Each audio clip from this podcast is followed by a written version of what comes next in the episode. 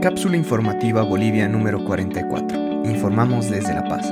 Es el mediodía del 21 de abril de 2020 y en este momento tenemos 598 casos confirmados, 37 casos recuperados, 34 decesos.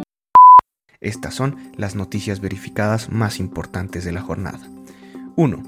¿Cómo afectará a Bolivia la histórica caída del precio del petróleo? Tras el desplome histórico del precio del petróleo ayer a menos 37,63 dólares por unidad, analistas y expertos explican el impacto para la economía boliviana. Coinciden en esperar entre 3 a 6 meses para saber el impacto real. El experto Mauricio Medinaceli Monroy afirma que los precios de la exportación a Brasil y Argentina son precios promedio trimestrales, porque justamente se quieren evitar picos o valles muy pronunciados en las referencias internacionales. Por tanto, el impacto final de lo que pasó lo conoceremos en los próximos 3 a 6 meses. Por su parte, IEPFB estima una afectación de hasta 45% en los presupuestos, por lo que pidió al gobierno central, municipios, gobernaciones y universidades definir los proyectos de esta gestión con criterios de austeridad.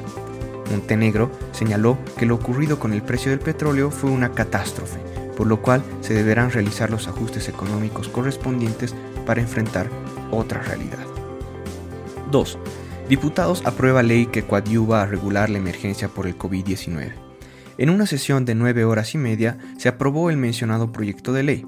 Una de las observaciones de la oposición es que ablandaría la cuarentena ya que determina en uno de los parágrafos que prohíbe la sanción como delito penal el incumplimiento de la cuarentena de un ciudadano que no esté contagiado con COVID-19 al tratarse de una infracción con sanción pecuniaria o arresto, debiendo ser regulado por decreto supremo. Por otra parte, determinaría que los policías y militares limiten sus acciones en el control de la cuarentena por la crisis sanitaria. En uno de los artículos se prohíbe el uso de armas de fuego contra la población, detenciones o arrestos innecesarios y amenazas desproporcionadas. El proyecto de ley pasó a senadores para su tratamiento. 3. Dos primeros casos de COVID-19 en el Beni. Uno fallece. Los dos primeros casos del virus se detectaron ayer en el Beni tras presentarse sintomatología. Uno es un varón de 67 años, mototaxista, que estuvo en contacto con un pariente transportista. Fue internado en terapia intensiva y al finalizar la tarde falleció. Los vecinos alarmados no permitieron su entierro, por lo que las autoridades han dispuesto de otro espacio fuera del radio urbano para ser enterrado según disposiciones de la OMS.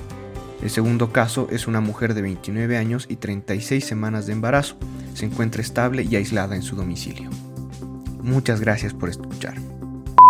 Por favor, cuídate y cuida de los demás tomando las medidas de precaución necesarias definidas por nuestras autoridades. Si tienes alguna duda o presentas fiebre, tos seca y dificultad para respirar, llama para pedir ayuda a las líneas gratuitas 810-1104 y 810-1106.